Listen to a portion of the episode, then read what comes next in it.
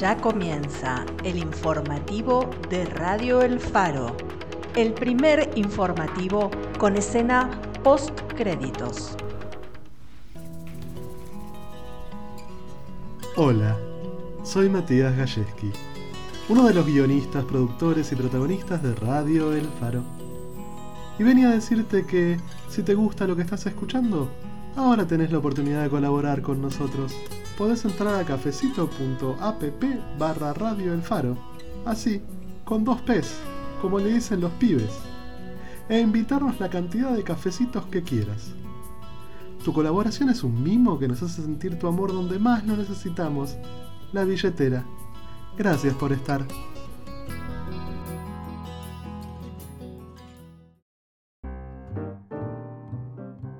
Cae la noche y las calles de la ciudad se llenan de criaturas indescriptibles. Criaturas capaces de helarle la sangre a los amos del crimen Solo un puñado de valientes se atreven a develar los misterios que acechan entre las sombras nocturnas. Weir and Eldridge, Detectives Inusuales, próximamente por Radio El Faro.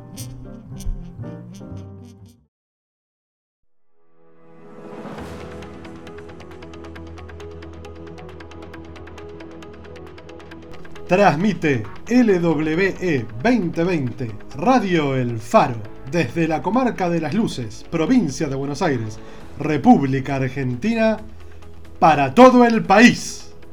Donde nadie llega y hace falta estar. Radio El Faro, al servicio del poblador. Muy buenas noches, soy Danilo Alzaga.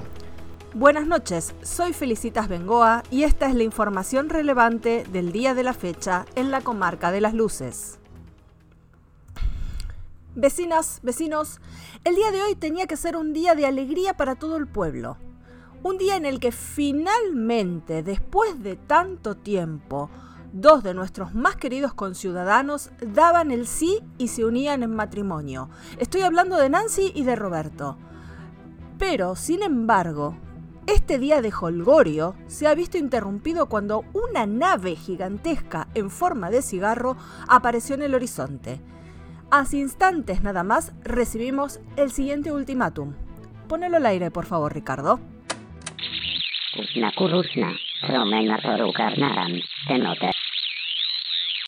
No tenemos idea de lo que quiere decir, pero de la Asociación de Socorros Mutuos de Marineros Ucranianos nos mandaron una traducción aproximada insectos inferiores de esta bola de tierra entreguen a los ucarnianos o mueran. Según el vocero de la Sociedad de Socorros Mutuos de Marineros Ucranianos, Mr. la nave pertenecería a los ingolenses, una raza extremadamente destructiva que vendrían persiguiéndolos a ellos por medio universo con intenciones de extinguirlos. ¿A, a los ucranianos? No entiendo. Eh, fe de ratas, vecinos. Aparentemente los ucranianos nunca habían sido ucranianos, sino que eran ucarnianos del planeta Ucarnia. ¿En serio? Ah. En realidad eso explica varias cosas, ¿no? ¿Y, por qué los quieren destruir? Eh, según el vocero ucraniano, perdón, ucarniano, es porque no tienen sentido del humor y no se bancan una broma. Nos informan desde la Intendencia, no, perdón, desde la recepción de la boda de Nancy y Roberto, que el doctor Hilario González Cátar va a dar una conferencia de prensa. Y nos encantaría poder transmitir las palabras de nuestro benemérito intendente en vivo, pero como no nos invitaron, ah, nos vamos a tener que conformar con la transcripción telegráfica que nos está enviando la señorita Rosalía. Ya mismo, las palabras de nuestro intendente. Estimadas vecinas y vecinos de las luces, una vez más, nuestro pueblo se ve amenazado por poderes desconocidos que parecen exceder nuestra imaginación. En el día de hoy, nos piden que entreguemos a aquellos entre nosotros que llegaron desde afuera, pero son hoy hermanos. Si no por sangre, ya que no estoy seguro ni siquiera de que la tengan, por elección. No negociaremos con estos abusadores espaciales. No entregaremos a aquellos que han logrado transformarse en una parte esencial de nuestra comunidad. Decimos que no. No a sus amenazas. No al miedo. Y nunca, nunca jamás a entregar a aquellos que confían en nosotros para su protección. Mira, ¿quién iba a pensar que son tan queridos los ucranianos en el pueblo? Ucranianos. Ok, ok. Mira, desde que cayó la torre Nitosan son los que mantienen andando todo el servicio de telefonía móvil e internet. ¿Sabes el desastre que sería si se llegan a ir? ¿Te imaginas la ola de histeria colectiva de adolescentes que no pueden subir a sus redes la foto del día? Te la regalo. Felicitas, felicitas. A ver, nos están informando que hubo una respuesta de parte de los invasores. Una, una sola frase. No nos están tomando en serio. Danilo, Danilo, mirá la nave. Eh, Por la ventana, mirá. Queridos oyentes, desde aquí podemos ver la nave a la perfección. Y pareciera que se está abriendo al medio. De entre las dos mitades del vehículo estaría asomando lo que solo podemos describir como una especie de cañón. El mismo está brillando con una especie de luz rojiza. Estamos escuchando un zumbido que aumenta en intensidad, como si el cañón se estuviera cargando.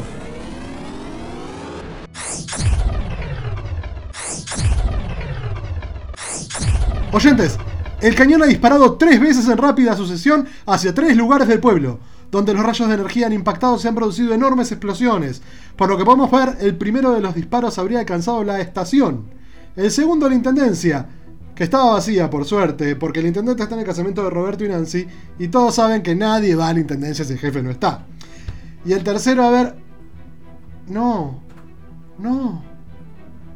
Ay, no. ¿Qué, qué- qué pasó, Danilo? Danilo, ¿dónde pegó el último? No. No, no, no, no puede ser. no. Da- Danilo, Danilo, reaccioná. A ver, vecinos, estoy mirando por la ventana, veo tres columnas de humo, como dijo Danilo. No quedó nada de la estación ni de la intendencia y la tercera columna de humo viene de... ¡Ah! ¡La casa de la tía Grace! Ay, no, no, no lo puede ser.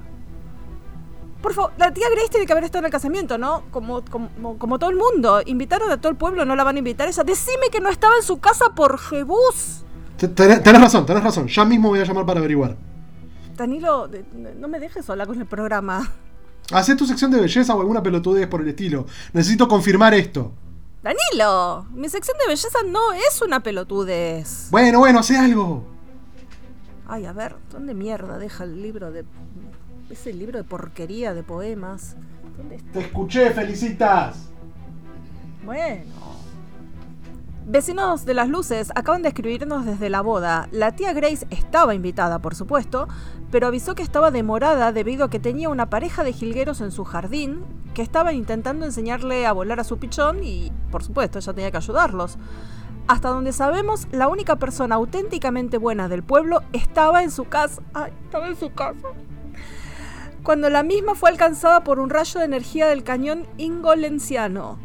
Danilo está dirigiéndose ya mismo hacia el lugar del hecho para intentar corroborar el deceso. No quiero ni pensarlo.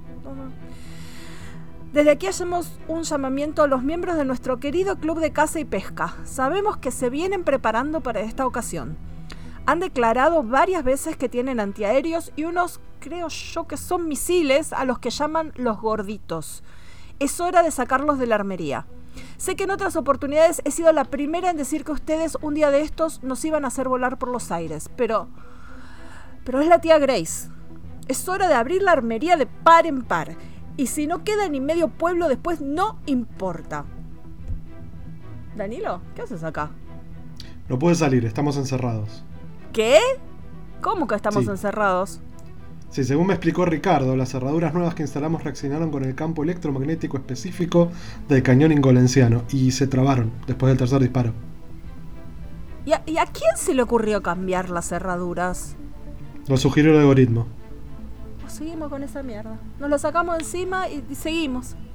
Felicitas, felicitas. ¿Qué? Se lo sugirió a medio pueblo. Y Roldán, el del almacén de ramos generales, me dijo que eran tan seguras que hasta las había instalado el club de y pesca en su armería. Me estás jodiendo, ¿no? Me estás, me estás cargando. ¿Vos me querés decir que ese algoritmo de mierda nos dejó encerrados e indefensos? Y tengo entendido que además fue el que sugirió la fecha y el lugar del casamiento de Nancy y Roberto. Prácticamente todas las personas importantes del pueblo están en el mismo lugar. Si se les ocurre tirar un cañonazo ahí, Eh, eh, un minuto, un minuto. Hay actividad en la nave. Eh, dos secciones de los laterales del vehículo se han separado y estamos viendo descender lo que parecerían ser dos vehículos menores. Uno de ellos se está dirigiendo hacia la plaza principal del pueblo. El otro está aterrizando en la cercanía de la Peña del Rengo. ¡ay, el casamiento! También desde los costados de la nave se estarían desplegando una serie de vehículos voladores. Son como pequeños triángulos metálicos que parecen llevar eh, cada uno una versión en miniatura del cañón gigantesco de la nave madre. Están flotando por todo el pueblo buscando focos de resistencia. Felicitas, me acaba de llegar un mensaje. Luli Morris dice que nos quedemos tranquilos, que está soltando a la generala Pompita a la calle a través de una ventana. ¡Vamos! ¡Tomen alienígenas del orto! Ahora van a ver lo que es bueno. Decirle que nos mantenga al tanto sobre lo que hace la generala. Eh, llegó la hora de la venganza. Vamos por la tía Grace. Felicitas, dice Lulis que la generala Pompita se tiró al sol y se está lamiendo las patas.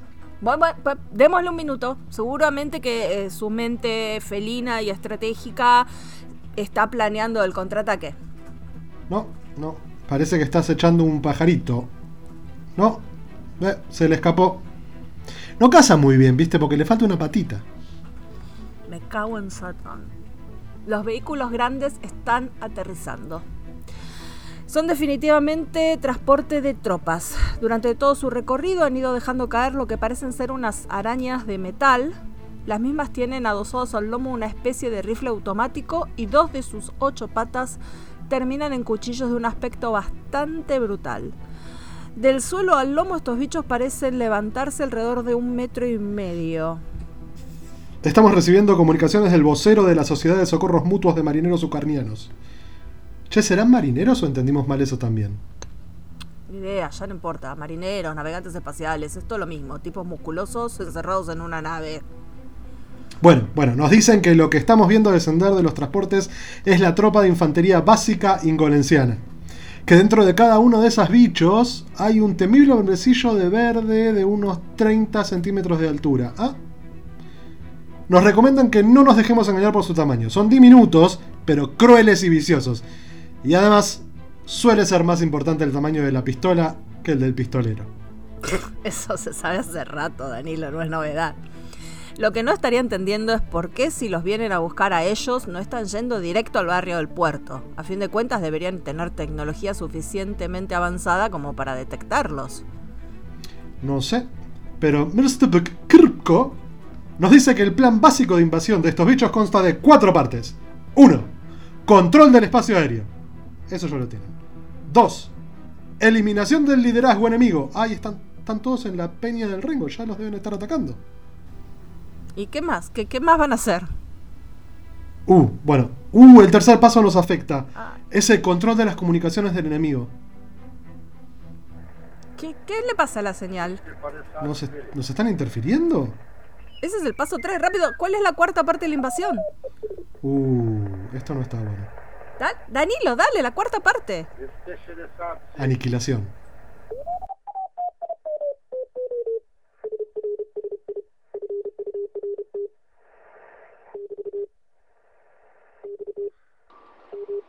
Hola, hola. Soy la tía Grace. ¿Alguien me escucha? ¡Tía Grace!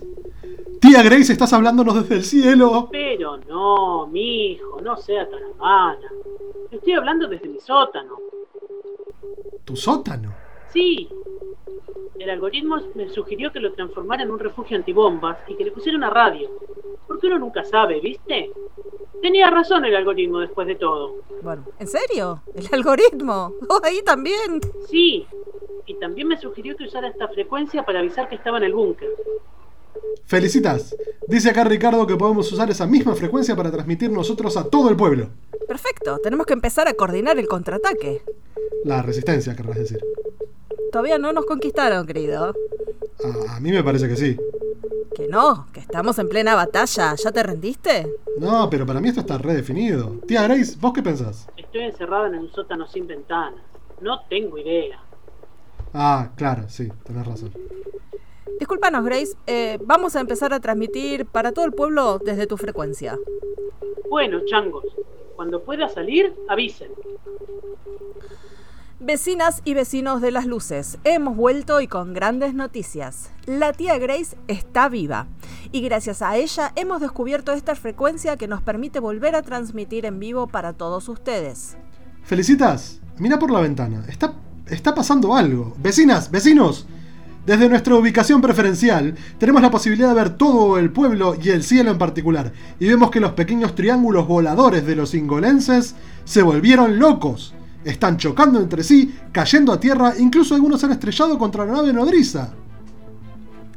Eh, mira, Danilo, a nivel del suelo también está pasando algo. Las nitosañas, esos adornos horribles que el algoritmo hizo colgar a todo el mundo en sus puertas, están explotando y liberando pequeñas nubes de un gas grisáceo eh, las arañas metálicas están quedando inmóviles cuando el gas las alcanza. Prácticamente todo el pueblo se está viendo cubierto de ese gas.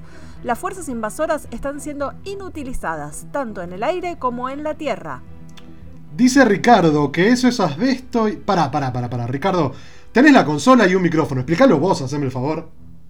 Hola, sí, bueno, lo que voy a decir son solo suposiciones. Sin embargo, admito que desde siempre me llamó la atención que las nitosanias, además de ser adornos horribles, eh, como yo dije, también podían funcionar como una suerte de bombas de asbesto aerosolizado.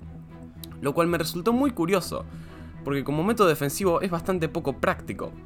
Digo, si intentas entrar a mi casa, recibirías una dosis de un material que tal vez te produzca cáncer en 10 años. No me preocupé demasiado porque eh, los detonadores eran sensibles a una frecuencia radial bastante en bastante desuso. ¿Quién hubiera dicho que justo esa frecuencia es la que iba a usar Grace para hablar con nosotros y era, además, la que usan los alienígenas para controlar sus drones aéreos? Qué loco, ¿no? Si a eso le sumás una evidente hipersensibilidad al asbesto por parte de los invasores, ta, se terminó la invasión. ¿Así nomás? Claro, como en la guerra de los mundos. Pero con sustancias cancerígenas en lugar de microbios. Eh, paren, paren, no se terminó. No hay nitos años en la Peña del Rengo. A esta altura, todas las autoridades del pueblo y una buena parte de las familias más importantes deben haber sido ejecutadas. Felicitas, Felicitas, me está llamando el intendente. ¿Cómo? ¿Cómo? ¿Sigue vivo? Eh, ponelo al aire, ya mismo. Hola Danilo, hola Felicitas, qué alegría escucharlos Señor de nuevo. intendente, pensamos que los habían ejecutado. Lo intentaron, querida, lo intentaron. Esas arnitas metálicas se metieron a la fiesta. Por suerte mi eh, prima no solo fue modelo en su momento, sino que habría participado en algún programa especial de Putin para niños, eh, Kids Great Bath o algo así. Ahí le habrían enseñado un montón de habilidades útiles, como la de improvisar un taser a partir de dos baterías, una bobina de cobre y cubertería. Es una suerte que el algoritmo haya sugerido esos centros de mesa tan particulares. Entonces, la situación está controlada. Más o menos. Cuando llegaron los invasores, los recibieron varios invitados, miembros del club de y pesca, armados con los tasers caseros. También estaba allí la novia, que en plena furia asesina destripó un par con los tenedores para fondue que les habían regalado. Con todo el revuelo, la ceremonia no se pudo concretar y Roberto está diciendo que es mejor posponerla hasta que se pueda hacer bien. ¡No! Sí, Nancy está inconsolable. Ya están hasta devolviendo los regalos, con la excepción de los tenedores de fondue, claro. Pero bueno, entonces sí, esto finalmente se acabó, ¿no es cierto, intendente? Yo diría que sí. Podemos declarar la invasión como terminada. Oh, eh, ¿están cargando el cañón nuevamente? Ah, claro, todavía entendí. ¡Van a destruir el pueblo! Queridos oyentes, la nave ingolenciana acaba de activar nuevamente su cañón pero en lugar de lanzar un rayo devastador contra el objetivo concreto, la energía se ha dividido en cientos de pequeños haces de luz que se han distribuido por todo el pueblo sin causar aparentemente ningún daño. Esto es una teoría nada más, pero aparentemente las cerraduras que demostraron ser sensibles al campo electromagnético del cañón cuando disparó por primera vez. Ahora, que están activas, además de dejarnos a todos encerrados, también estarían funcionando como una suerte de pararrayos para la energía lanzada por los alienígenas, haciendo que se divida en cientos de pequeños rayos inofensivos. ¿Posta? Posta. Sos de lejos el Ricardo más inteligente que hayamos tenido, ¿eh? Muchas gracias. Bien, entonces, resumiendo, no tienen drones aéreos, no tienen fuerzas terrestres, no le funciona el cañón. ya está, se terminó. Yo diría que sí, salvo que tengan alguna otra sorpresa que no conocemos. ¿Felicitas? ¿Qué? La nave se está moviendo. Me cago en Satán. ¡Felicitas! Acaba de llegar un comunicado de la sociedad de, de los ucarnianos. Dicen que la invasión no se terminó. Me imaginé, no sé por qué, pero me imaginé, siempre pasa algo más. La nave nodriza lleva a bordo un, un generador de. un generador de. La nave nodriza lleva a bordo un generador de terremotos, por supuesto. Que si aterriza puede simplemente destruir por completo el pueblo con ese aparato. ¿Un, generador de terremotos? ¿En serio? ¿Existe tal cosa? Eso dicen los ucranianos. Pero a no preocuparse. Aun cuando el cielo se ve cubierto de enemigos, aún si arañas metálicas descienden para decapitarte con sus patas cuchillas, aun si el suelo mismo se confabula para destruirte, siempre es posible encontrar un espacio. Me estás gastando, Danilo. ¿Qué? Estás haciendo la sección literaria. Bueno. Ah, sí. Una nave gigantesca está aterrizando en pleno pueblo para borrarnos de la faz de la tierra a puro terremoto y vos querés leer poemitas.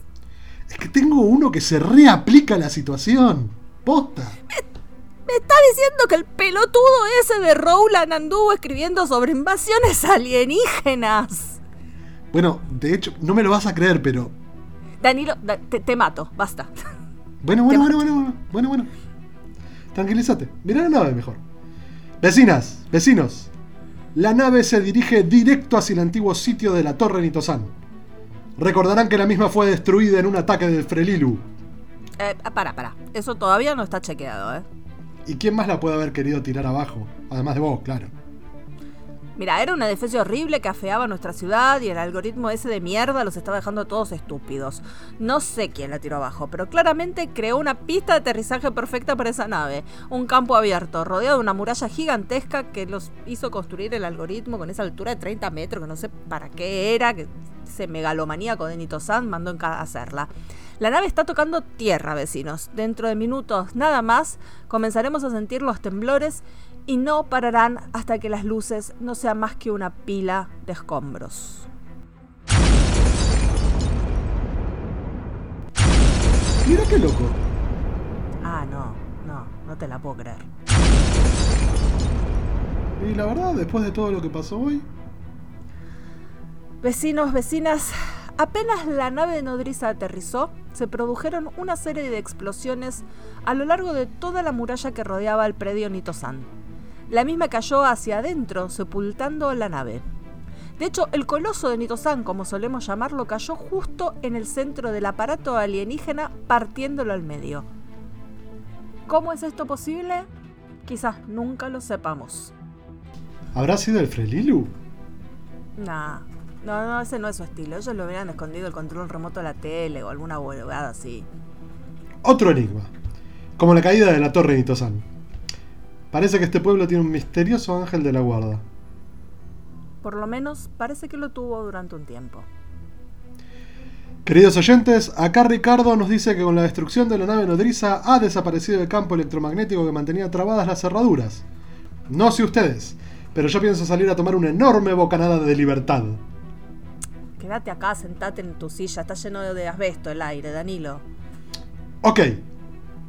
En cuanto se disipe un poco la nube de asbesto, tomaré una enorme bocanada de libertad.